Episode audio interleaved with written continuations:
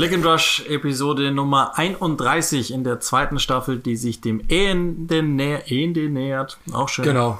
Ich bin Ed Uli Hebel und du bist? Ich bin Ed Joachim Hebel und mir ist schlecht. Ja gut, dann lassen wir den Podcast für heute sein. Nee, machen wir nicht. Äh, wir haben ein paar Sachen, also das wird heute sehr nachrichtenlastig, das vorneweg, weil jetzt logischerweise am Ende der Saison passiert so einiges und das nehmen wir gleich vorweg. Deswegen wird es in dieser Folge wenn nur noch irgendwie liveig drin sein. Wir nehmen jetzt auf, so also gegen halb neun am Montagabend. Das bedeutet, den möglichen Fulham-Abstieg haben wir noch nicht mehr dabei. Wenn die verlieren würden, dann wären die ja auch weg und dann müssen wir uns über den Abstieg gar keine Gedanken mehr machen. Ähm, und das ist der Punkt, da grätschen wir gleich rein, bevor wir dann noch einen Schlenker um die Champions League machen, um dann wieder zurückzukehren in die Premier League. West Bromwich Albion hat es jetzt auch rechnerisch unmöglich erwischt. Genau, ja. Also irgendwie war es ja zu erwarten, ehrlich gesagt. Ähm, schade, weil äh, es kam äh, spät noch ein Lebenszeichen. Es kam eins, aber es kam dann einfach zu spät und das ist das große Problem, dass es einfach ähm, nicht mehr so funktioniert hat. Es gab ja ein paar Spiele gegen Chelsea, eben dieses gute, äh, dieses gute Ergebnis und danach in der, gegen Southampton ja gewonnen, sehr beeindruckend nochmal und dann in der Folge halt wieder abgeflacht und das ist halt das Problem, dass es, ähm, dass äh, Sam Allardyce zu lange gebraucht hat, um einen Effekt zu haben, der wirklich messbar ist und dass der dann halt einfach zu kurz A war und B natürlich dann auch zu spät. Und dann ist es irgendwo das Problem, das kann man natürlich darüber diskutieren, hätte er überhaupt Bilic entlassen werden müssen. Das Ding ist ja das, haben sie damit gerechnet, dass sie absteigen werden? Ja, also das sagen wir so, dass sie das um den Abstieg geht, so, das wussten sie, das wusste eigentlich jeder. Ähm, ich glaube, und das haben auch die englischen Kollegen gesagt, mit denen ich gesprochen habe, ähm, sie hätten sich halt einfach mehr Hoffnung gewünscht, glaube ich, äh, länger drin zu bleiben, länger in diesem Kampf zu bleiben, mehr Chancen zu haben. Und deswegen, glaube ich, war dieser Bilic, äh, diese Bilic-Entlassung einfach dem irgendwie so, so geschuldet, dass sie einfach gesagt haben, komm, wir geben nochmal alles auf eine Karte und versuchen es. Ähm, insgesamt schade, ehrlich gesagt, dass West Brom runtergeht. Auf der anderen Seite muss ich halt auch sagen, nenne mir äh, zwei, drei Teams, die ich lieber absteigen sehen würde. Ich meine, ich sehe jetzt nicht gerne absteigen, aber wo ich jetzt wirklich sagen würde, boah, die hätten es eher verdient abzusteigen. Ich finde nicht so viele. Insofern, die Saison war einfach nicht gut, das muss man klar sagen. Äh, es hat nicht gereicht im Endeffekt und dann, ja, ist es halt leider Gottes so, muss man absteigen. Ja, ehrlicherweise war es ja nur diese eine Phase, wo wir jetzt mal gedacht haben, okay, es, es könnte gehen. Das ist dann einfach natürlich, äh, welch eine Erkenntnis, aber das ist natürlich dann auch einfach zu wenig. Und wir haben es jetzt, wir haben mal eine Schwerpunktfolge gemacht, schon ziemlich zu Beginn. Das war, glaube ich, so um die Village-Entlassung. Da war es sogar direkt zur Village-Entlassung. Und dann haben wir jetzt nochmal vor vielleicht vier oder fünf Wochen drüber gesprochen, dass da nicht so viel passt in der Vereinsführung und, und ich glaube, da geht's los. Das, das ist so der Grund. Die haben die Spieler von Anfang an oder Bilic hat von, von Anfang an die Spieler nicht bekommen, die er wollte und die er seiner Meinung nach gebraucht hat und nicht nur seiner Meinung nach, sondern auch unserer.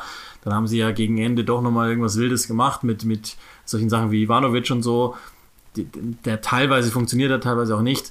Und grundsätzlich aber natürlich in, in einer immer besser und klüger werdenden Liga. Also ich meine, selbst die Abstiegskandidaten nehmen wir mal Brighton beispielsweise mit dazu, die sich clever verstärken und die auch ähm, stilistisch sehr eigen sind beispielsweise. Das ist dann halt zu wenig aus der Sicht von West Brom und dann ist es auch jetzt zu einem sehr frühen Zeitpunkt auch zu Recht klar. Die Truppe ist halt einfach nicht gut genug. Und ich glaube, um ehrlich zu sein, die werden auch, wenn die so weitermachen, ein großes Problem haben, direkt wieder zurückzukehren. Wir wissen ja alle um, um das Spezifikum Championship und wenn du jetzt zwei, drei, vier Spieler verlierst, die, die performt haben und wir wissen ja, dass da das Board eine sehr eigene Meinung zu manchen Dingen hat, da bin ich echt sehr, sehr, sehr gespannt, ob und wie sie sich präsentieren werden in der zweiten Liga. Und es könnte mir auch sehr, sehr gut vorstellen, dass alles auseinanderfliegt. Also, dass Allardyce irgendwie weitermacht, da bin ich auch noch sehr gespannt auf die Meldung. Dann ist eigentlich für mich auch fast ausgeschlossen. Erster Abstieg, by the way.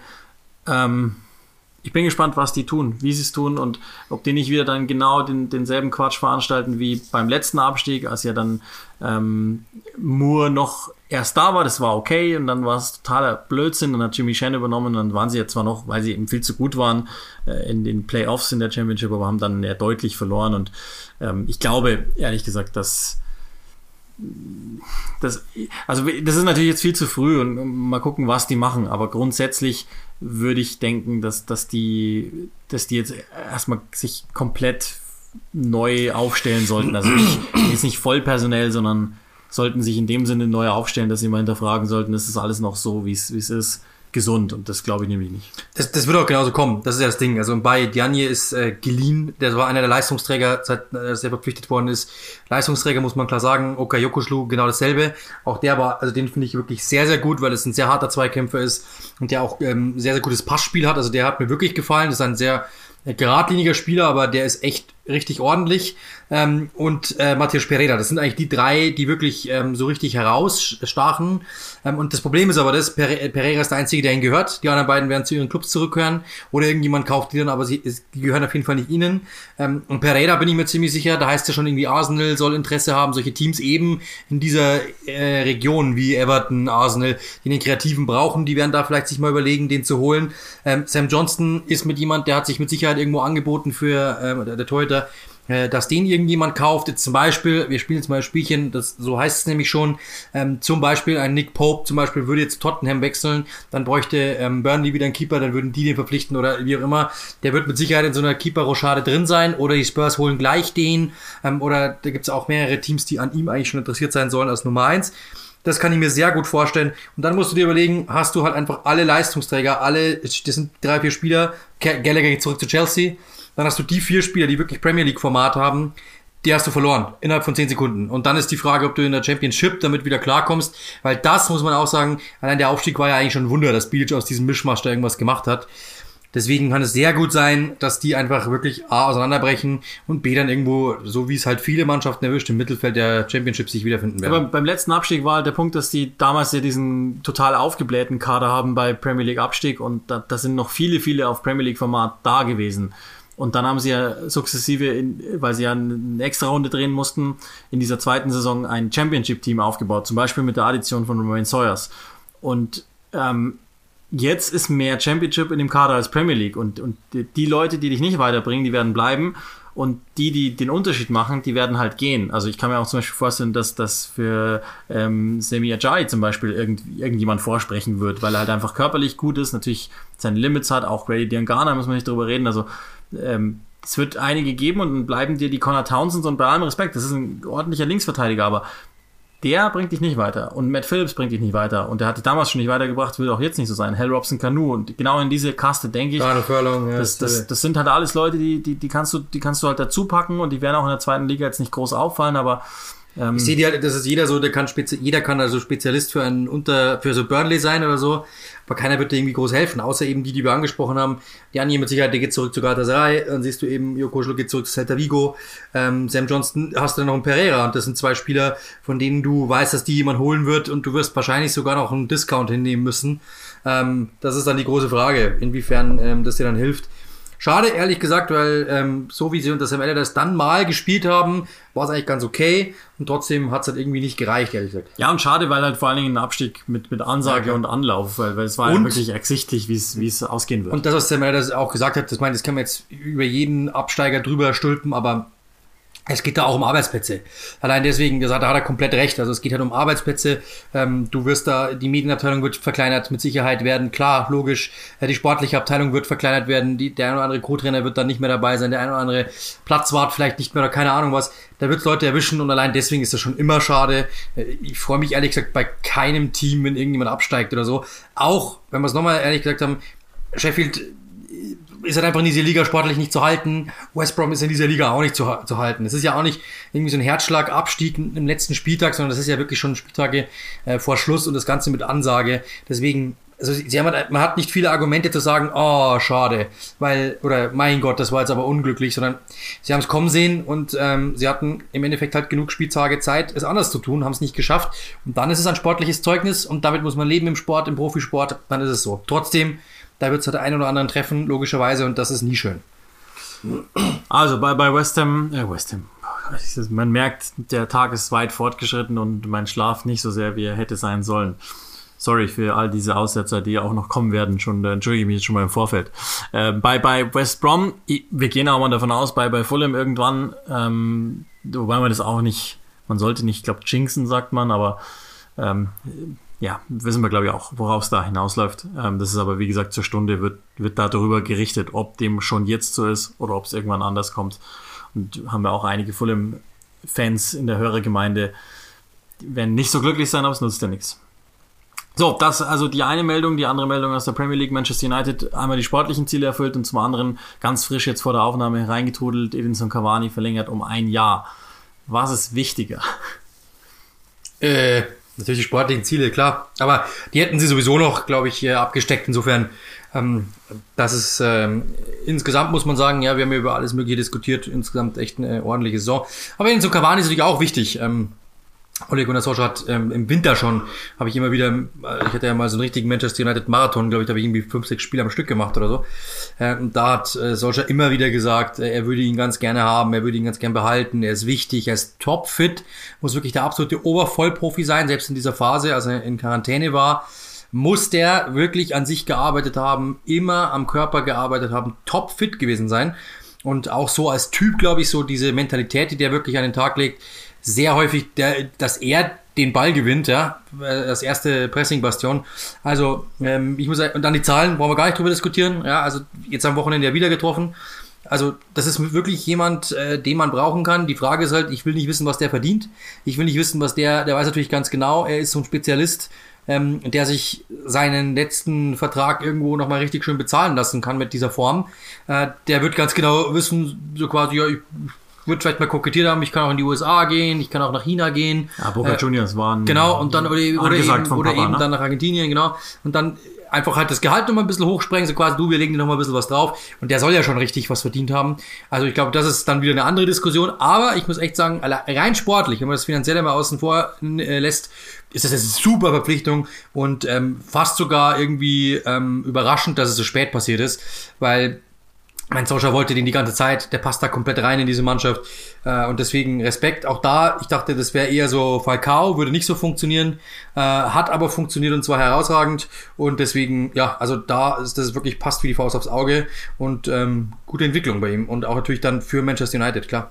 Also jetzt nochmal kurz zu den, damit wir der Reihe nach auch alles aufdrösen. Ein Jahr hat er verlängert, das ist die Vertragsverlängerung, die ich gemeint habe. Ähm, und, und der Punkt ist bei ihm jetzt, äh, der Papa hat ja ein Interview gegeben, sagt 60-40, dass er zu Boca Juniors geht. Das heißt, ähm, entweder clever verhandelt oder aber ähm, sich wirklich einfach anderweitig jetzt entschieden und äh, wie auch immer, das, das hat er gut gemacht. Er ist jetzt 34. Wir haben ja den, den Transfer insoweit kritisiert, dass wir gesagt haben, ähm, der kam spät für jemanden, der schon eine ganze Weile Free Agent war, was wir wussten dann haben sie ihn natürlich etwas überbezahlen müssen. Das riecht irgendwie auch wieder danach. Aber, und das ist das Gute, der, der Trainer, hast du ja schon gesagt, hat sich's gewünscht. Ähm, das ist das eine und das andere ist, glaubst du, Jürgen, kannst du auch ganz gut brauchen, auch wenn er jetzt nicht unbedingt vielleicht der Stammspieler sein muss, sondern ähm, ist dann auch jemand, der von der Bank kommen kann, dort seine Sache ordentlich gemacht hat, ist nach wie vor gut bewegt, der nach wie vor eben, wie du auch gesagt hast, körperlich fit genug ist und ähm, halt United eine weitere Option geben kann. Also sportlich waren wir jetzt beide ja auch nicht so kritisch bei dem Transfer, sondern eher die Art und Weise, die er halt gezeigt hat. Aber das ist ja jetzt auch Gott sei Dank vorbei, dieses Thema, dass er gezeigt hat, ähm, ja, dass, dass der jetzt ein bisschen, dass ein bisschen mehr Plan gut tun würde bei der ganzen Sache. Und die sportlichen Ziele ist zum einen die das ist ja auch natürlich logischerweise nur, dass wir es jetzt offiziell vermelden, Qualifikation für die Champions League und zum anderen natürlich das Erreichen des Europa League Finals, dass wir auch da nochmal drüber sprechen. Und ich glaube, die Saison von United ist natürlich noch nicht zu Ende und die kann ja dann mit dem ersten, mit dem, mit der ersten Silverware für Solskjaer enden, wenn er im Europa League Finale gegen Una Emery, schwer genug, äh, da den Titel holt. Aber vor allen Dingen nochmal die Premier League betrachtet jetzt haben wir halt oben drüber wieder eine Mannschaft, die einfach viel zu gut ist für diese Welt und deswegen auch im Champions League Finale steht. Zu Recht und endlich. Aber muss man ja schon auch nochmal sagen, die, die, die Saison, die sie gespielt haben, ist in weiten Teilen eine richtig starke und in ganz vielen anderen Jahren, also kurzum die letzten drei, vier Jahre ausgespart, wo Liverpool und, und City halt diese Leistungen hingelegt haben, wärst du damit durchaus in einem Meisterrennen gewesen und zwar veritabel. Ja, absolut. Deswegen, ähm, das muss man, muss man wirklich mal festhalten. Es ist insgesamt eine gute Saison bei allem, was wir kritisiert haben. Trotzdem, wenn man, ist, das muss man ja dann wirklich mal in den großen Kontext setzen. sind die ausgeklammert, wobei die ja auch, ja, aber eigentlich haben alle Teams halt Schwächephasen gehabt. Die von United war halt am kürzesten. Das muss man, muss man wirklich so sagen. Und äh, deswegen, äh, die von City ist halt noch, natürlich noch, brauchen wir nicht diskutieren, die hatten halt einfach, die hatten auch eine schwache Phase, die ersten acht Spieltage oder was es waren. Danach haben sie einfach quasi nichts verloren, okay. Äh, aber das kann ja auch nicht normal sein. Aber United hat eigentlich die stabilste Saison gespielt nach City. Ähm, und deswegen wirklich äh, Respekt, ja, natürlich. Ähm, das Ding ist halt immer, dass die United-Fans, man sieht es ja auch bei diesen ganzen Debatten da um die Glaciers und so, dass da viel Frust mitschwingt, weil, das hat ja auch Peter Schmeichel gesagt, ähm, die Fans halt immer noch gerne hätten, dass sie die Nummer eins in England sind und das sind sie nicht mehr und das tut nach wie vor weh, das ist richtig, aber die Tendenz ist halt die richtige. Du kannst nicht sagen, wir waren jetzt die letzten Jahre über Vierter, Fünfter, Sechster, ähm, und sind jetzt das Team, das plötzlich wieder Zweiter wird. Das geht so schnell nicht in der Premier League, äh, oder Erster wird so, das geht so schnell in der Premier League nicht. Allein, dass sie Zweiter sind, ist doch schon sehr, sehr, sehr äh, ordentlich. Du bist safe in der, in der, in der Dingstel, in der äh, Champions League. Und ähm, was willst du denn mehr? Also das ist eigentlich wirklich eine perfekte Saison. Wir haben ja das schon mal gesagt, die Entwicklung geht nach oben. Die Frage ist nur, geht sie allen wirklich im Umfeld und bei den Fans und auch den Experten schnell genug? Das ist die große Frage. Und geht sie United schnell genug? Das ist, aber insgesamt ist es absolut ein positives Zeugnis, das wir auszustellen haben und äh, Note 2 plus oder vielleicht sogar aufwärts. Ja, würde ich, würde ich, würde ich genauso sehen. Ähm, noch, da bleibe ich auch dabei, aber äh, dazu, der, der, es ist jetzt auch an der Zeit. Der Kader ist gut genug, ähm, die Payroll ist hoch genug.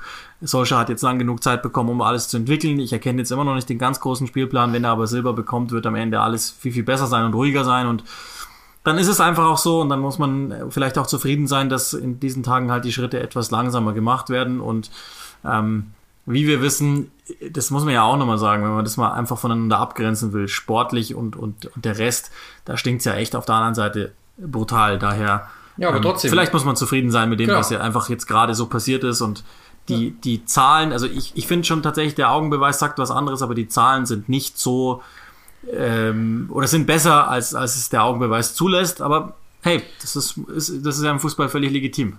Und wenn nichts mehr geht, haut ein portugiesischer Nationalspieler die Pille in den Knick und dann äh, gewinnst du wieder, wie es am Wochenende war und alles gut. Ja, sonst wären sie auch wieder mit dem Rücken zur Wand gestanden oder keine Ahnung, dann hätte nicht, dass irgendwann West Ham den Hammersdeckel drauf gemacht hätte oder so. Stimmt.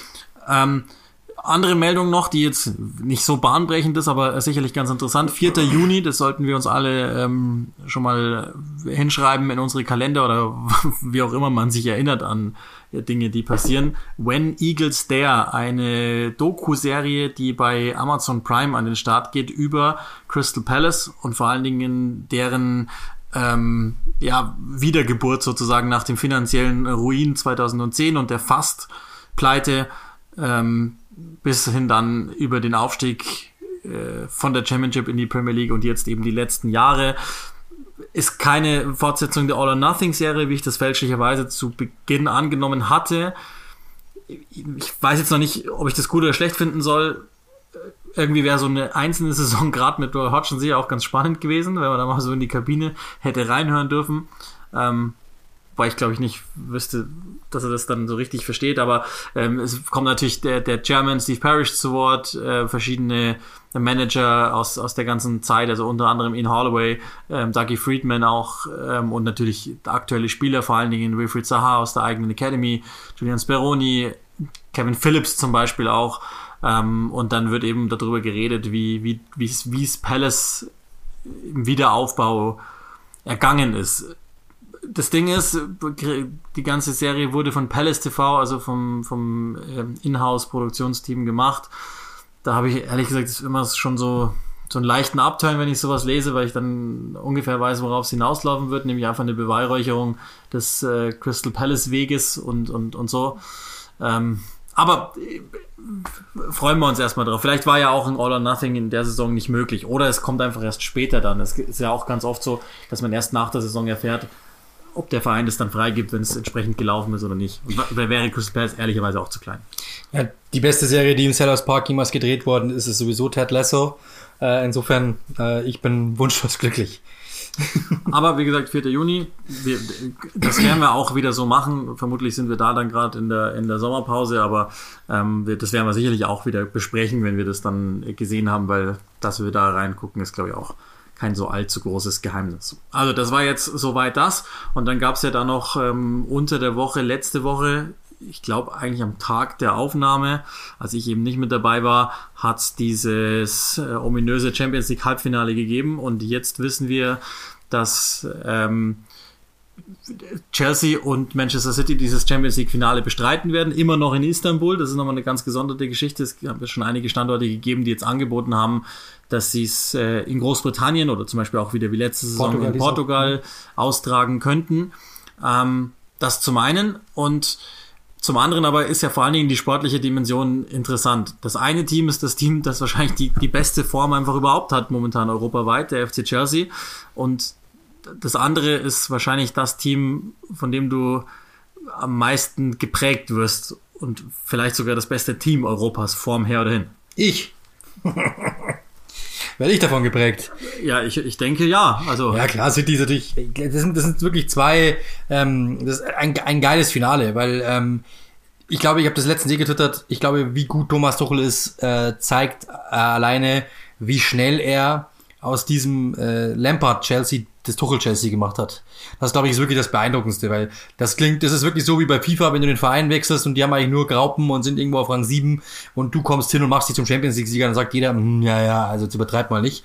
Äh, das ist ja total unrealistisch, als ob das gehen würde. Äh, aber genau das Spielchen spielt Thomas Tuchel gerade.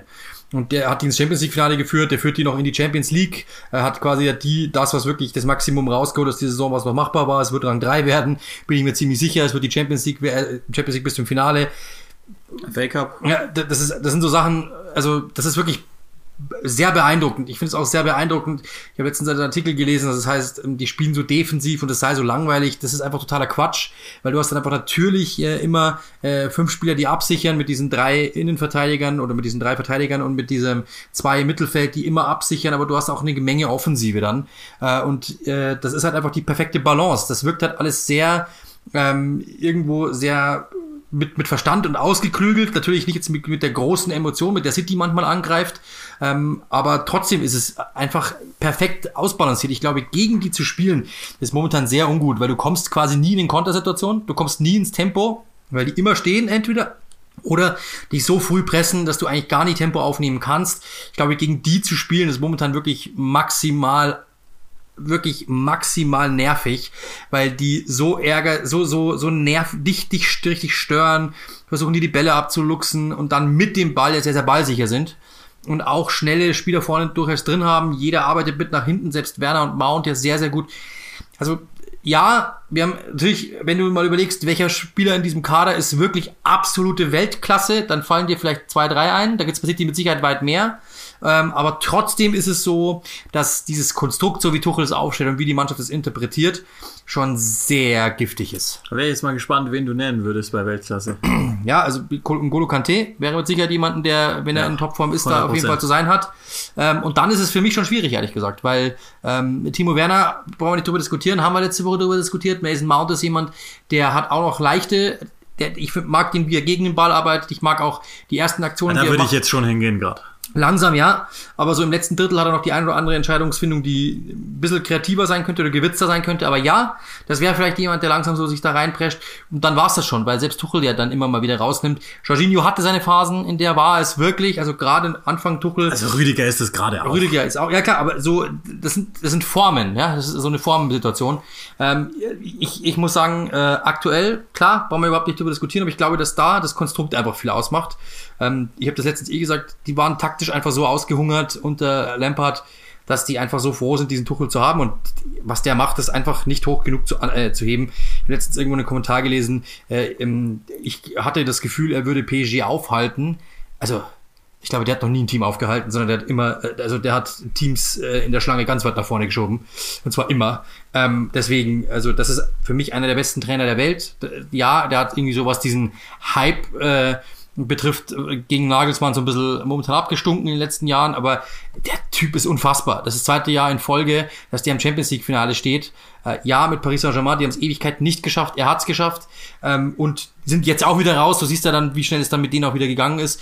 Und du hast aus Chelsea ein Team, mit dem keiner einen Pfifferling gesetzt hat, mit denen hat es auch geschafft, äh, ohne einen Spieler verpflichten zu dürfen. Also, ich halte Maximales von Thomas Tuchel. Ja, ich glaube, das kann man noch momentan gar nicht anders sehen. Also, das, man sieht ja auch nochmal dann, wie, also ohne jetzt Tuchel was wegnehmen zu wollen, aber wie dreckig alles gelaufen sein muss. Und der Frank Lampard ist jetzt, glaube ich, der größte Beweis dieses, dieses nicht mal halbe Jahr, dass der jetzt da spielt.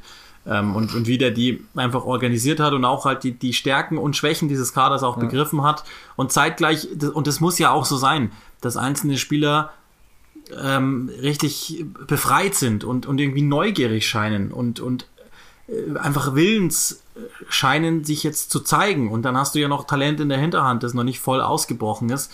Und, und das ist ja auch der Punkt, du hast jetzt dieses Manchester City halt zweimal geschlagen. Einmal im FA Cup Halbfinale. Das, glaube ich, hat noch etwas mehr Wert, dieses Muster. Jetzt am Wochenende mit diesen ganzen vielen Wechseln. Und Elfmeter-Geschichten, ähm, die Guardiola ja. kritisiert hat und so. Also. Warum zeigst du nie Elfmeter? Ja. Übrigens. Ähm, ja, also sagen wir mal so, normalerweise Manchester City, um, um das auch noch abzurunden, das haben wir ja auch gesagt, es gab eine kleinere Delle und, und das ist auch vielleicht nochmal ein großes Lob an Dortmund, weil im Halbfinale ähm, haben die Paris Saint-Germain mit, mit Ausnahme einer Hälfte echt alt aussehen lassen. Echt alt. Und die zweite Hälfte im Rückspiel ist unglaublich gewesen. Also das, das ist einfach, knie dich hin und, und sei dankbar, dass du es sehen darfst. Und das ist genau das, was ich meine ich kann mich ganz, ganz selten an ein Team erinnern, das so beeindruckend, das mich so gefesselt hat in den Einzelabläufen.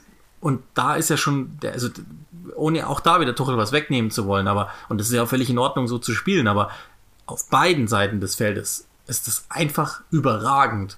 Und diese, ähm, die, diese, dieses schnelle Umstellen können, dann einfach wilder auch im 1 gegen 1 zu sein, und, und einfach wirklich dann plötzlich von jetzt auf gleich äh, irgendwie einen anderen Gang einzulegen. Wirklich nicht, nicht besser oder schlechter, sondern einfach anders. Und das trotzdem dann in der Perfektion vorzutragen mit diesen Einzelkönnern, das ist, keine Ahnung, ob sie es am Ende gewinnen, ist auch völlig gleichgültig, aber das ist für mich das beste Team in Europa und zwar mit einem ziemlich großen Abstand im Moment. Es gibt nichts aus Spanien, was rankommt, Bayern kommt nicht ran und dann fällt mir eh schon nichts mehr ein. Also das ist, eigentlich, wenn man ehrlich ist, das bestmögliche Finale. Das werden wahrscheinlich alle außerhalb der Insel und außerhalb unseres Kosmos weniger so sehen, aber es ist das bestmögliche Finale. Also erstens, wenn dich, wenn, wenn dich das Team schon beeindruckt, dann hast du mein Team bei FIFA noch nicht gesehen. Punkt eins.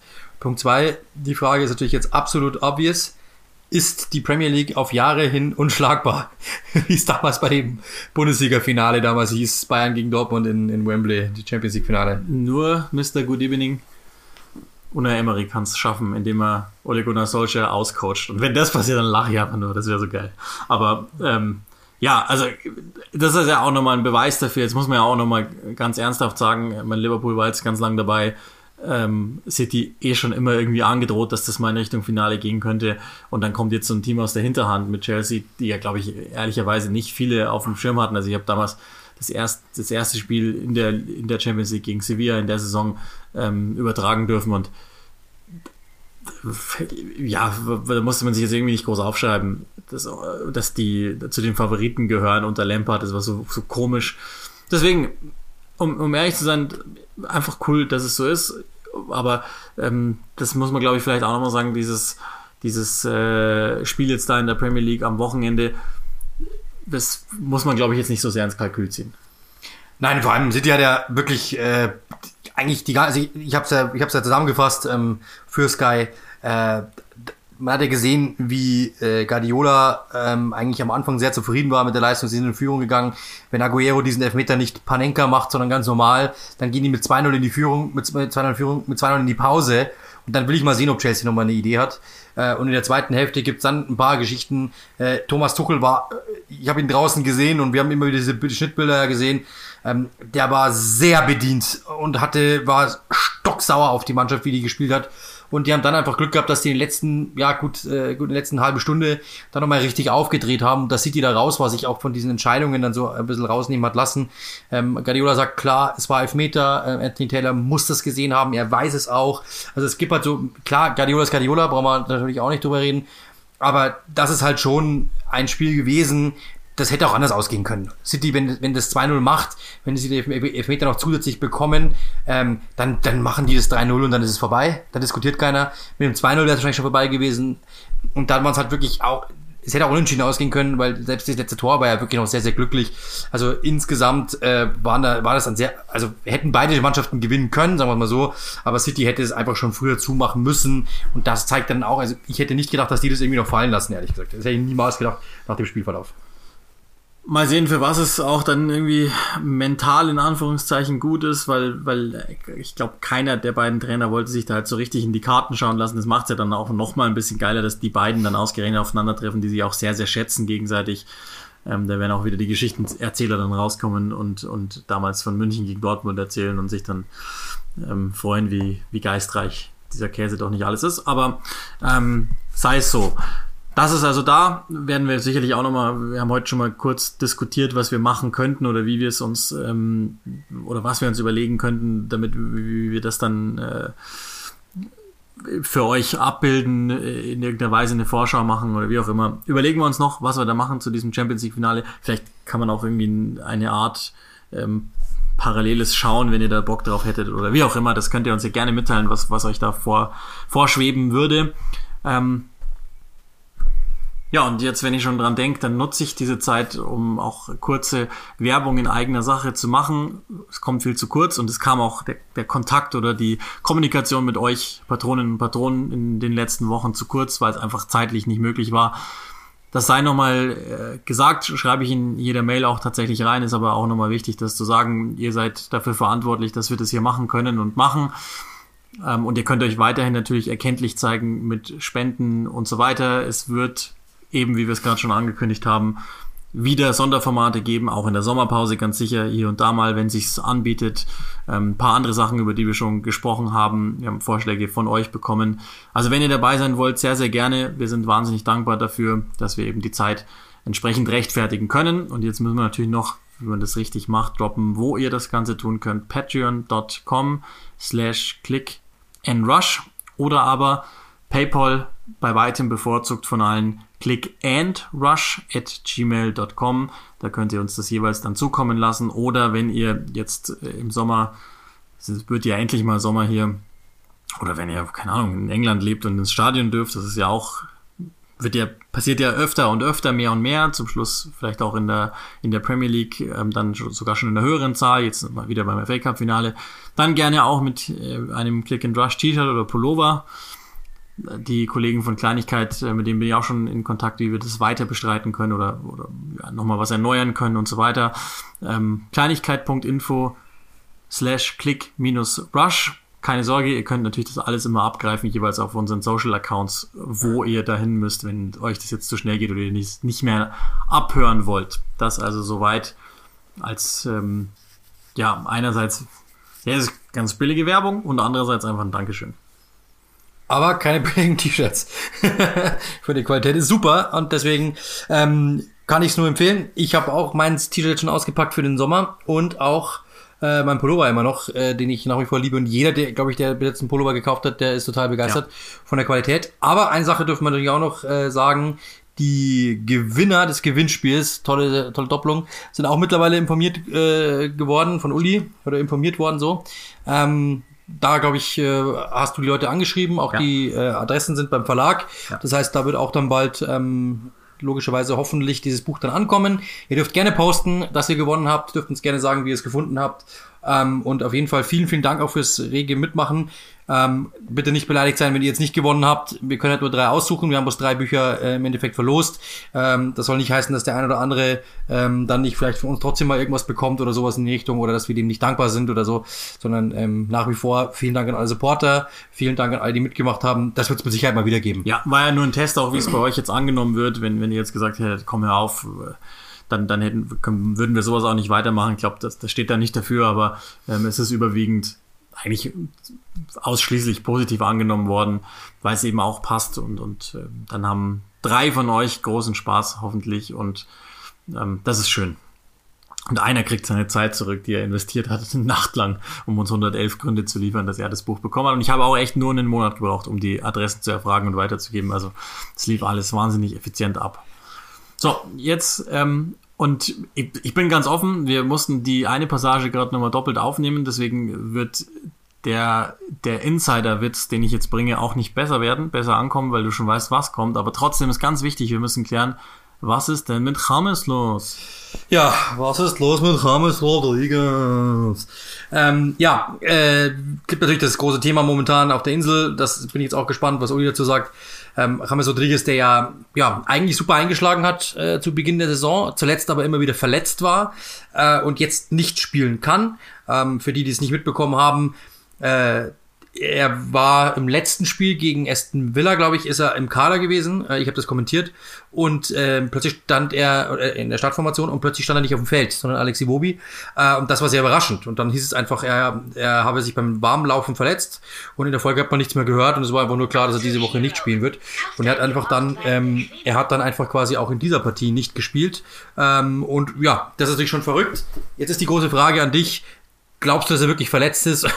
oder, oder hat da einfach einer keine Lust äh, zu spielen? Denn dieses Gerücht gibt's ja auch. Ja, das hält sich schon auch eine Zeit lang, dass er, dass er Heimweh hat oder grundsätzlich jetzt nicht so zufrieden sein soll. Ähm, oder wie soll man sagen, schon mal mehr Bock hatte auf Fußball spielen, glaube ich, grundsätzlich. Das war ja auch schon, das Gerücht hat sich ja auch schon zu Münchner Zeiten ähm, stark gehalten und da gab's ja auch schon mal, also ich, ich weiß gar nicht mehr, wer das war, ich glaube Aspria der in Kolumbien auch gesagt hat, der hat auch komischerweise immer irgendwelche äh, Problemchen mit, mit äh, HR sozusagen, also mit, mit äh, Trainern, Managern, Vereinen und irgendwann kann es dann auch nicht mehr nur an den Trainern oder Vereinen liegen, sondern muss auch irgendwann mal an ihm selber liegen. Ähm, schwer zu sagen. Ich, ich glaube, das war sehr, sehr schnell erkennbar in der Art und Weise, wie es Ancelotti auch kommuniziert hat, dass irgendwas nicht stimmt. Ich weiß nicht genau, woher es kommt, aber dass das nicht passt, das, das ist, glaube ich, klar ersichtlich, dass irgendwas nicht stimmt und es ist nicht im, im Bereich des Körpers, zu, also zumindest nicht muskulär oder so, sondern das, glaube ich, ist schon eine Kopfsache dann. Ja, also angefangen hat alles natürlich mit dieser Verletzung irgendwann mal um die, Jahr, um, um die Jahreswende rum und ähm, dann war er halt immer mal wieder raus, er hat immer wieder gespielt, immer mal wieder nicht gespielt, immer wieder gespielt, dann wieder nicht gespielt. Und irgendwann hat Ancelotti ihn ganz rausgenommen, was er so wirkt, also kann ja sein, ja. Und die Aussage war damals, ich nehme dich, ich habe ihn rausgenommen, um einfach ihn jetzt wirklich in die Reha zu schicken, damit er nicht immer mit 70 Prozent spielen muss und wir nicht jedes Mal ein Fragezeichen auf der Stirn haben, kann er spielen oder nicht, sondern er soll es wirklich ganz auskurieren und soll damit 100 Prozent zurückkommen. Wann? Genau, dann, wenn es nämlich wichtig wird im Saisonfinale. Jetzt haben wir das Saisonfinale und er ist nicht da. Das ist also äh, natürlich eine Frage, die dann die Journalisten irgendwann mal gestellt haben. Herrn Schotti, sie sagen jede Woche wieder, Rames hat ein klein, da hat man wirklich auf der Pressekonferenz, ich kann es wirklich nur für die, die Everton-Fans sind oder die, die diese Fall interessiert, wirklich nur nochmal diese Pressekonferenz vor dem West Ham-Spiel anschauen und diese Antwort, weil das ist sehr, sehr witzig. Er geht normal, er antwortet wie immer ab, ganz normal, yeah, he has a little problem and now he's going to rehab and let's see next, next week, let's see what happens. Und dann sagt der nächste Journalist, ja, ähm, darf ich mal kurz nachfragen? Ähm, das ist auch, glaube ich, spanischsprachiger Journalist, also da muss jemand was gewittert haben. Darf ich mal kurz nachfragen? Ähm, Sie sagen, er hat nur ein kleines Problem. Und warum ist dieses kleine Problem eigentlich jede Woche so ein großes Problem, dass er nicht spielen kann und jede Woche ist es wieder soweit. Wenn es bloß ein kleines Problem ist, dann müsste es doch kurz, also dann müsste es doch eigentlich innerhalb von einer Woche vorbei sein oder zumindest mal von zwei Wochen oder drei Wochen. Und dann merkt man, wie Ancelotti plötzlich merkt, oh, die kaufen uns nicht ab. Ähm, da ist jemand dahinter. Und dann sagt er, ähm, dass die Krankenakte quasi privat ist, er will darüber nicht sprechen, das geht niemandem was an, es ist nur ein kleines Problem und das werden sie schon klären und er geht jetzt, äh, er hat diese Woche nicht trainiert, also eine ganze Woche nicht trainiert, gar nichts gemacht und geht jetzt diese Woche quasi in die, in die Reha. Für ein kleines Problem. Also das ist natürlich dann schon etwas, wo man merkt irgendwie, also das hat so ein wenig von diesen Arsene Menger Aktionen immer, die es ja immer mal wieder gab. Äh, wenn Mesut Özil mal wieder genug in der Kritik war, dann hat er plötzlich eine kleine Verletzung gehabt und war weg. Für mal für eine Woche, zwei Wochen, drei Wochen, damit einfach der Druck weg ist. Und ich glaube, dass das hier eher so der Fall ist, dass Ramos einfach sagt, also wirkt, tut, ich habe keinen Bock, ich bin im Kopf nicht frei, bla bla bla, und dann schickt er ihn weg. Ähm, und das ist, so, so wirkt's auf mich, das ist natürlich eine reine Spekulation. Aber, und das muss man ja schon sagen, das hält sich jetzt seit Ewigkeiten, dieses Gerücht, dass er keinen Bock hat auf England. Es hält sich das ewig, Ewigkeiten das Gerücht, dass er keinen Bock hat auf Everton und diesen Tabellenplatz. Und ähm, dass er sich eigentlich für was Besseres hält, also für diesen Verein quasi. Das hält sich seit Ewigkeiten. Und wenn das immer wieder aufgetischt wird, ähm, dann glaub, also ich, die Journalisten sind mit Sicherheit der Story hinterher, brauchen wir nicht diskutieren. Die haben sicherlich auch mal ein Gerücht zu viel unterwegs, brauchen wir auch nicht reden. Aber ich glaube schon, dass da der eine oder andere Journalist mit Sicherheit irgendwo mal einen Wink bekommen hat und diese Geschichte deswegen äh, weiterhin warm bleibt, weil einfach im Hintergrund die Informationen so sind, dass der keinen Bock mehr hat. Die wissen da schon was, bin ich mir ziemlich sicher. Ja. Weil ganz blind gehen die auch nicht auf die Pressekonferenz und sagen einfach wieder, äh, was ist denn eigentlich mit Hammes los? Sondern natürlich sagen die mal, wer ist verletzt und so, klar, aber die, die bauen jetzt kein Gerücht auf, dass er keinen Bock hat auf, auf, auf Everton. Äh, einfach nur so aus dem, da machen sie sich auch lächerlich. Ja, wo hast du die Informationen? Dann kommt der nächste Journalist und sagt, hä, so, das glaube ich nicht. Und deswegen, ähm, ich glaube, dass da mit Sicherheit was, was sind. Wir haben ja auch aus München, ähm, wir haben da, eine, Uli hat einen Kontakt aus nächster Nähe, der gesagt hat, dass das Nachtleben ja eigentlich ganz genossen haben soll und die Damenwelt auch ziemlich genossen haben soll. Das ist ein, scheinbar ein schwieriger Charakter, der auch sehr, ja ähm, sehr sehr ja viel Geld schon verdient hat und das auch sich das auch zeigt. Ähm, also ich will nicht nichts gegen ihn sagen, aber das muss einfach ein ich sage jetzt mal so ein Künstlertyp sein irgendwo, glaube ich, der einfach schon irgendwo auch quasi diese diese Einordnung nicht Einordnung braucht, aber dieses warme Gefühl braucht und das ist nämlich genau der Punkt, auf den ich hinaus will dass selbst Carlo Ancelotti, der ja eigentlich als sein Ziehvater gilt, ja, und der ihn ja bei allen Vereinen eigentlich haben wollte, hat ihn bei Real Madrid geliebt und zum Spieler des Jahres gemacht, er hat ihn mitgenommen zu den Bayern, er wollte ihn mitnehmen äh, zu Neapel, er hat ihn mitgenommen zu Everton. Da muss eine Beziehung sein. Ich habe eh letztens aus Spaß gesagt, dass der noch nicht äh, adoptiert worden ist, ist eh ein Wunder. Aber dass selbst der es nicht hinbekommt, zeigt schon, dass da irgendwas im Busch sein muss, ja, und dann immer wieder diese, also wie gesagt, langsam wird's halt sportlich einfach nicht mehr glaubwürdig zu sagen, der hat ein kleines Problem, weil dann sag halt wirklich dieses Problem, dann lass dir was einfallen, ja, das Problem ist größer geworden, wir kriegen dich in den Griff, das kann jetzt sein und bla bla bla. Und dann sag halt, ja, letzten Wochen guten Fortschritt gemacht, deswegen kann er jetzt spielen, wir probieren es einfach mal, lass dir irgendwas einfallen, aber einfach nur von Woche zu Woche zu gehen und zu sagen, er hat ein kleines Problem. Und ein kleines Problem wissen wir alle, was das heißen kann, nämlich nicht so viel. Und dann ähm, Woche für Woche Woche dasselbe zu sagen und er wird aber trotzdem nicht fit, ist doch klar, dass da irgendwann mal auf die Idee kommt und sagt, darf ich mal kurz nachfragen, was ist denn da los? Und die Gerüchte nach wie vor in der Yellow Press erhalten sich. Ähm, deswegen, ja, also ich glaube, dass da schon was dran sein muss.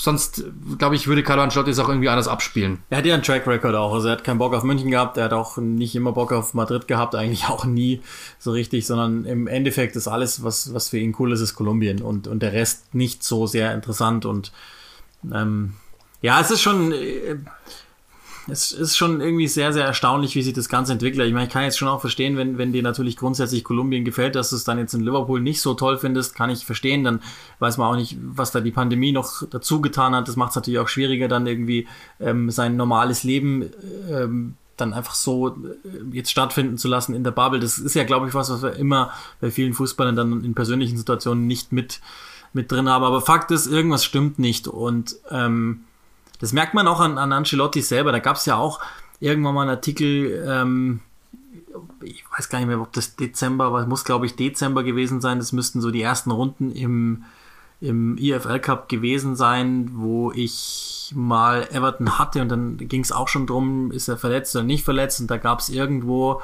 einen Artikel, glaube ich, im Independent oder im, in, in, in der Times oder so ähnlich, der eben auch so auf, auf diese Richtung kam, dass Rames das eigentlich nur zu Karrierezwecken macht und eigentlich halt nicht mehr so richtig Bock auf Fußball hat und das auch Ancelotti ziemlich nervt, weil er halt schon auch große Teile des Budgets dafür aufgewandt hat, ihn dahin zu holen und, und logischerweise auch auf ihn gebaut hat und, und das ist ja auch, das macht's ja so, so interessant, die Geschichte oder so, ähm, mysteriös. Der hat es ja immer noch gehabt, was man gesehen hat in den Zahlen ersten Wochen. Also es ist ja nach wie vor irgendwie glaube die meisten Chancen kreiert und das obwohl er die Hälfte der Saison verletzt war und auch äh, super Vorlagen, äh, Tore geschossen. Also der hat's ja wirklich Standards überragend.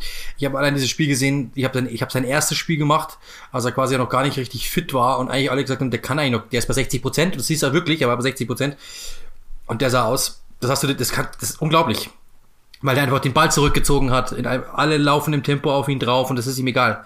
Also das ist ein, ein unglaublicher Techniker, ein unglaublich guter Fußballer und du kriegst ja auch eine Menge von ihm, ja. Ich habe das letztens gesagt, ähm, das muss man sich mal überlegen. Er alleine hat mehr Follower als, bei Instagram als jeder einzelne Premier League Club. Jeder einzelne Premier League Club. Wahnsinn. Er hat die Followerzahl von Everton ähm, um ein Drittel gesteigert. Also das heißt, du hast natürlich auch was bekommen. Das sah am Anfang ja auch richtig gut aus. Er hat von er hat von Champions League gesprochen, von Europapokal gesprochen. Er selbst, er selbst hat gesagt, dass er noch lange nicht durch ist. Er hat noch was vor in seiner Karriere. Da dachten sich alle, wow. Dann waren die ersten Spiele richtig gut. Dann dachten alle erst recht, wow. Und dann kam halt irgendwann dieser Bruch, dass man irgendwie so gemerkt hat, irgendwas passt ihm nicht. Vielleicht hat er dann erstmal wirklich gemerkt, dass einfach das Wetter nicht so seins ist oder eben auch mit der Pandemie, er kannte seine Familie nicht sehen. Das ist schon schwierig, brauchen wir nicht reden. Aber du hast natürlich einen riesengroßen Vorteil, wenn du so einen Mann hast wie ihn. Du hast, hast plötzlich weltmännisches Flair als Verein. Klar, logisch. Äh, du hast eine Menge Schlagzeilen auch um dich rum, aber das kann natürlich sich auch zum Negativen wenden, weil jetzt reden alle über dich ähm, und du hast eigentlich noch das große Ziel, irgendwie in den Europapokal zu rutschen. Und Carlo Ancelotti redet eigentlich nur darüber. Er will das nach wie vor, er hat immer das T-Champions League, bla bla bla. Und das Einzige, was man dann irgendwie hört, ist, was ist eigentlich mit James Rodriguez? Also da waren wieder ein Drittel der Fragen, drehten sich um diesen Fall. Und das ist ja klar, dass, dass die Spieler auch nerven muss. Da ist ein Dominik Calvert-Lewin, spielt die Saison seines Lebens und alle sprechen aber über James Rodriguez. Und wer spielt nicht? James Rodriguez. Also das heißt, das ist natürlich irgendwo auch Frustpotenzial. Vor jedem Spiel ist dieser Name natürlich irgendwo rum. Und warum ist es so? Weil er natürlich diese eine unfassbar kranke Weltmeisterschaft gespielt hat und einfach noch allen ein Begriff ist mit dem, was er einfach kann. Und das ist natürlich irgendwo ein, ein Segen, so einen Spieler haben zu dürfen. Wenn der dann natürlich aber manchmal einen Stift im Kopf hat, dann ist es halt auch schwierig, ähm, damit umzugehen. Ich glaube, dass Ancelotti mit Sicherheit äh, momentan ganz gern dieses Problem lieber nicht haben würde und all eyes on Europe. Das Lustige ist, das es kann auch für Everton so eine Situation werden wie für Real Madrid. Du hast dann irgendwann den Vertrag da rumliegen, ja. er hat keinen Bock mehr. Er hat bloß eineinhalb Jahre, glaube ich, oder so unterschrieben. Naja, ist ja egal. Also das ist äh, zwei Jahre das, insgesamt. Das bindet ja schon trotzdem ein gewisses Budget. Ähm, ja. Ich bin sehr gespannt. Ich, es, es ist, ist schon durchaus möglich, dass wir im Sommer vielleicht die, die irgendeine äh, Einigung hören über Vertragsauflösung. Das würde ich inzwischen gar nicht mehr ausschließen, weil es einfach, das zieht sich jetzt zu lange. Das, irgendwas passt nicht. Soweit, glaube ich, können wir es können wir sagen. Ähm, soweit jetzt und dann ähm, auf vielfachen Wunsch, eine knappe Viertelstunde haben wir noch, die werden wir gar nicht unbedingt brauchen, ähm, wollen wir einmal wieder zusammen durch unsere Lieblingsrubrik äh, huschen, nämlich durch die YouTube-Kommentare. ich habe schon mal gescoutet, wie man das so macht ähm, und muss vorne wegschicken, YouTube benimmt sich fast. Das, sind, das, ist, das ist ja unglaublich, wie viele fachliche Kommentare in Anführungszeichen darunter sind, aber ich werde parallel wir bei, sie, ähm, wir haben sie werde parallel bei Instagram auch nochmal schauen. Da sind manchmal ein paar Spezialisten. Ja, da, das ist ein bisschen, bisschen besser. Äh, ich habe mir jetzt einfach mal bei YouTube ausgesucht, ähm, dein Spiel vom Samstag, Samstag ist ja. das richtig? Leeds gegen Tottenham. Ähm, eigentlich ganz witzig. Da, also, jetzt pass auf, jetzt kommt's nämlich. Also, da, da, da gibt's erstmal den, das angebliche Abseitstor von Tottenham nicht zeigen. Perfekt. Ja, es gab ein Abseitstor. Ähm, für die es nicht mitbekommen haben, Harry Kane äh, war, äh, war, ähm, war äh, allerhöchstens eine Millimillimeter im Abseits. Ähm, das Ding ist halt immer das, es gibt halt, es ist einfach eigentlich, dass man schon wieder sagen muss. Gell? Ähm, also, äh, wir wurden auch gefragt, warum sind die Dinger immer drei Minuten? also, die sind drei ich Minuten. Hab, pass auf, ich habe die Erklärung. Entschuldigung, ich unterbreche okay. dich kurz. Ja. Locke 4.3 schreibt, UEFA erlaubt das vielen Sendern nicht. UEFA. Nee, das stimmt nicht. Also, also erstmal, warum sind Dinge immer drei Minuten lang? Weil wir dürfen nur drei Minuten zeigen. Das ist mal Punkt eins. Ähm, Punkt zwei ist, weil es gibt halt so eine, es gibt so eine Vorgabe, redaktionell, in, redaktionell intern, ähm, oder auch, das gibt, es wird bei euch wahrscheinlich, glaube das, das gleiche sein wahrscheinlich, ähm, dass man lieber Szenen zeigt, die gezählt haben, als Szenen zeigen, die nicht gezählt haben. Das heißt, Abseitstore würdest du im Spiel vielleicht fünf haben, du kannst nicht fünf Abseitstore zeigen. Ähm, das ist natürlich eine haarige Situation, da kann man sich vielleicht auch dafür entscheiden, klar, keine Diskussion. Aber das Ding ist halt, dass manchmal entscheidet halt dass ein, ein Redakteur, ein Chefredakteur, der sagt einfach, pass mal auf. Ähm, manchmal, man muss ja wissen, gehen wir mal von vorne, wie werden die Dinge geschnitten? Da sitzt jemand, schneidet es die erste, erste Halbzeit zusammen und sagt dann natürlich, pass mal auf, in der ersten Halbzeit haben wir, in der ersten Hälfte haben wir schon eine Minute 30, drei Minuten soll es werden. Das heißt, wir lassen jetzt mal das Ding weg, weil es kommt mit der zweiten Hälfte, kann noch drei Tore fallen. So, deswegen schneidest du schneidest auch ein bisschen auf Sicht und schneidest es nicht von A bis Z, sondern schneidest es immer von A bis Mitte und dann schneidest du wieder bis Z. So, und deswegen ähm, wird er sich dagegen entschieden haben, weil er gesagt hat, da kommt mit Sicherheit noch was Wichtigeres und es kam dann auch noch, äh, weil es kam ja noch Tore. Aber ja, nee, das, das stimmt nicht. Einfach, das stimmt nicht. Robin, Robin weiß es, weiß es und du nicht. Es geht nur noch darum, die Videos möglichst schnell hochzuladen und die meisten Views zu generieren. Je kürzer, desto schneller ist es online. Die sind alle gleich lang übrigens. Äh, ätzend. Schön, ja, das, so weit ist der Robin halt noch nicht. Ätzend. Schöne Zusammenfassung findet man im Prinzip, auch wichtig, nur im Prinzip, nirgendwo mehr. Sehr, sehr schade. Dann ja. Locke, der natürlich vollkommen recht hat, die UEFA erlaubt das vielen Sendern nicht. Die UEFA hat damit gar nichts zu tun, das ist ein Premier League-Ding. Ähm, dann schreibt Herbert drunter, auch ganz geil, ganz andere Richtung der Diskussion. Zeigt doch mal richtige Zusammenfassungen, ihr Pikus. Abseits-Tor fehlt wieder. Bei Chelsea vs. City gab es sogar drei davon und der zeigt nicht bei so einem Topspiel. Lächerlich. Und jetzt kommt Thailand. Ja, stell dir mal vor, also jetzt, lass mich kurz äh, die, den, den Fall zu, zu machen. Thailand sagt zu Robin, der es ja ganz clever und richtig erklärt hat, es geht ja nur noch um Views und schnelle Hochladen, sie haben keine Lizenz, nicht gegebene Tore zu zeigen. Ja, das hat mit Lizenz nichts zu tun, das ist einfach nur eine. also erstens mal, schnell hochladen bringt nichts, weil die werden dann hochgeladen, die werden hoch, sofort hochgeladen, aber sie werden erst ab 0 Uhr freigeschaltet, das ist mal Punkt eins. Das heißt, es ist egal, wann ich die hochlade, um 17.53 Uhr oder um 17.97 Uhr ist scheißegal, weil die kommen sowieso, die werden erst dann freigeschaltet von dem Programm, das wir, mit dem wir hochladen, Punkt eins. Und Punkt zwei ist, es gibt keine Vorgabe, was wir drin haben von der Liga. Die Liga ist einfach nur, es ist einfach nur eine Vorgabe vom äh, Sender an sich, der halt einfach sagt, wenn wir 17 Abseitstore, theoretisch könnte das ja passieren. Alle zeigen, wenn wir eins zeigen, müssen wir alle zeigen. Wenn wir, wir zeigen lieber Szenen, die gezählt hätten. Punkt. Fußball erzählt. Und dann kann man auch mal sich entscheiden dafür, dass man vielleicht sagt, wir machen es, diese, das war so eng, das bringt man mit rein. Hier hat sich der Redakteur, nicht ich, sondern ich kommentiere es einfach nur weg, ähm, hier hat, hat sich der Redakteur dagegen entschieden, okay, dann ist es so. Also, pff, ne.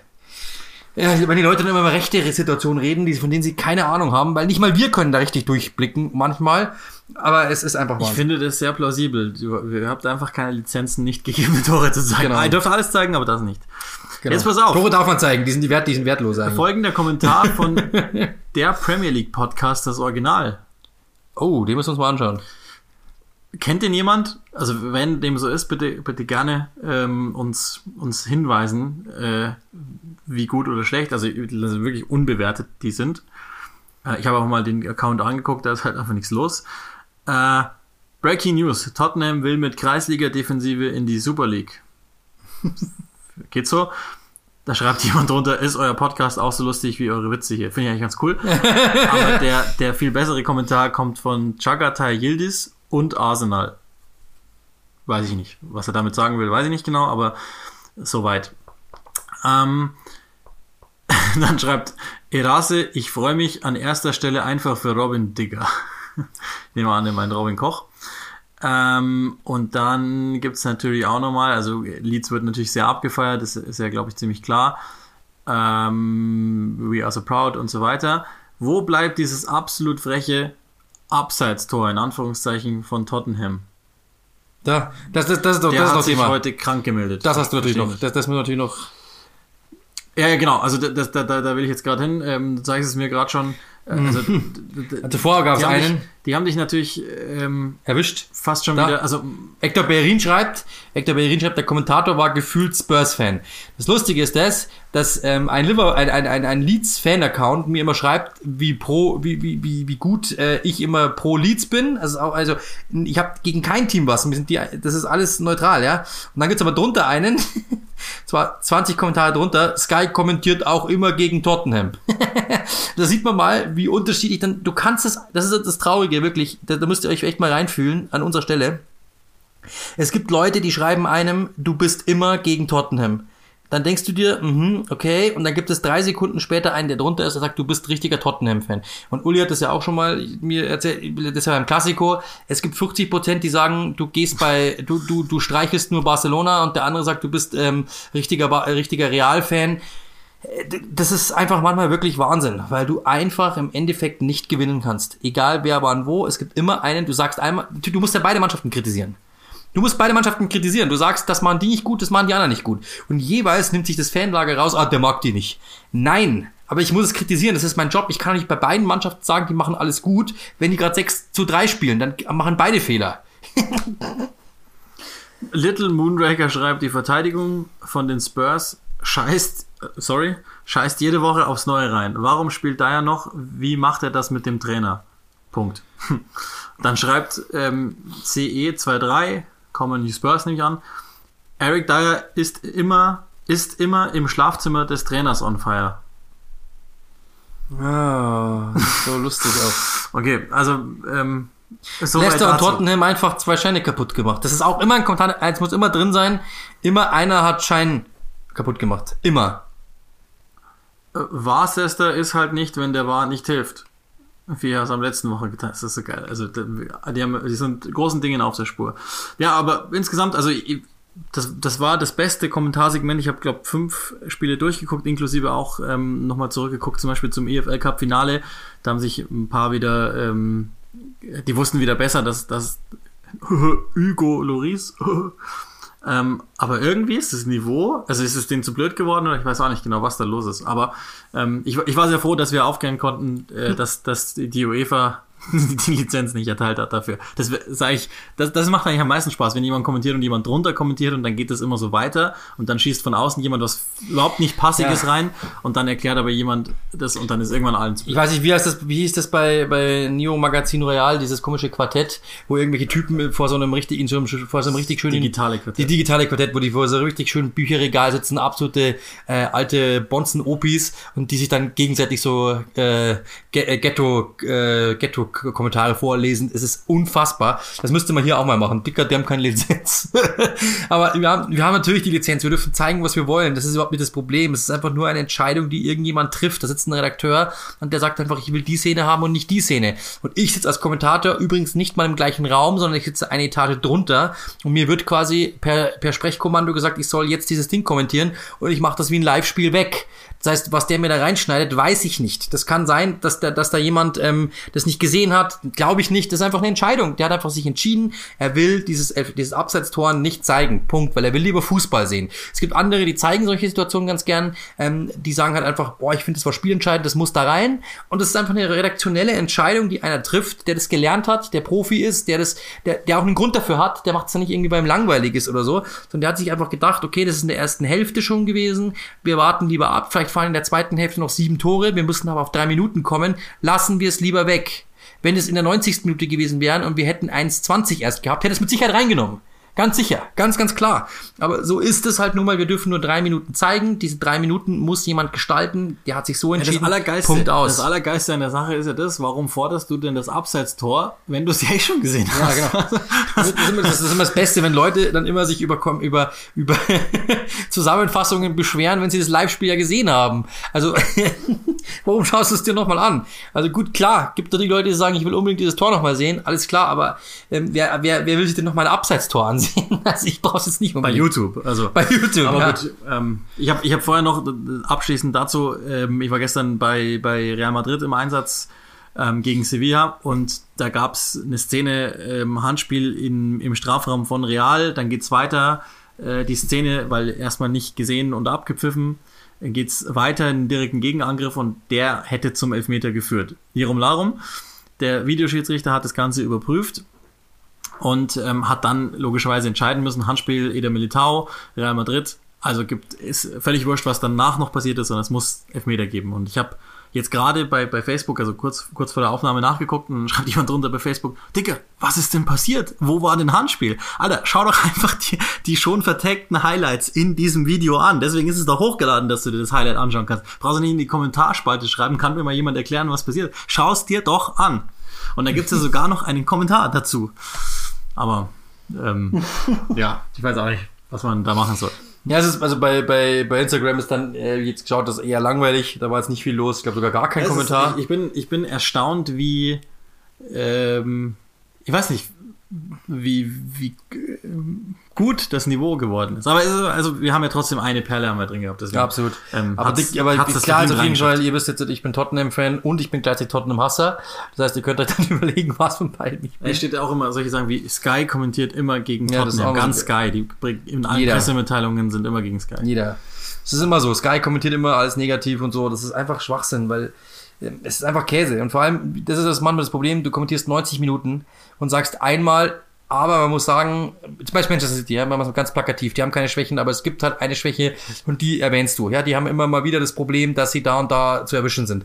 Und dann heißt es dicker voll der Hater. Nein, aber hör doch das ganze Spiel an. Ich habe neun Punkte positiv erwähnt, einen negativen. Schnapp dir doch nicht den einen und sag, ich bin Hater. Was? Wer bist du? Lass es bleiben. Und das ist einfach mal, dass du dir denkst, hört doch einfach nur dieses Spiel an und, und hört es wirklich ganz an oder lasst es bleiben. Und, und, und teilweise gibt es ja dann wirklich, da hast du ja Beispiele, wo Leute das einfach wirklich dann auch aus dem Kontext ziehen und einfach mal, ja, ja. bei mir war es jetzt mal so, ich habe einmal gesagt, ähm, allen, alle Leute, die glauben, Black Lives Matter bräuchte es nicht mehr, denen sei gesagt, ähm, es gibt nach wie vor noch ähm, rassistische Beleidigungen, deshalb ist das wichtig, dass es das weitergibt. Dann twittert einer, habt ihr das gerade gehört? Hebel sagt, ähm, Black Lives Matter braucht es nicht mehr. Ed Sky, der ist nicht mehr tragbar. Wo du dir echt denkst, Alter, ich dann echt deutlich zurückgeschrieben, Alter, hör mal auf, Sachen aus dem Kontext zu ziehen. Das ist genau gegenteilig. Ich habe es genau wortwörtlich formuliert, damit ich da keinen, damit ich wirklich auch keine Sekunden irgendwie rumstottere, sondern das, ich wusste, das hat bloß einen kleinen Spot, weil das dauert aber nicht lange. Das ist alles vorgeschrieben gewesen. Mit Sicherheit, ich habe es einfach nur abgelesen, Mann. Und da habe ich mich sicherlich nicht versprochen, du. Aber das, naja. Die, das, was wir daraus lernen, lernen sollten, die Lehre, die wir daraus ziehen sollen, das habe ich beides gemixt. Social Media muss man so benutzen wie wir, um sich darüber zu amüsieren und das sollte man tatsächlich nicht zu ernst nehmen. Außer, und das könnt ihr gerne tun, wenn es ernst gemeint ist und Gott sei Dank haben wir äh, ein tolles Publikum und wir müssen nicht mehr mit UEFA-Lizenzen und so hantieren. Und wenn doch, und wenn was an dieser Folge nicht passt, schreibt es uns in die Kommentare. Bis nächste Woche.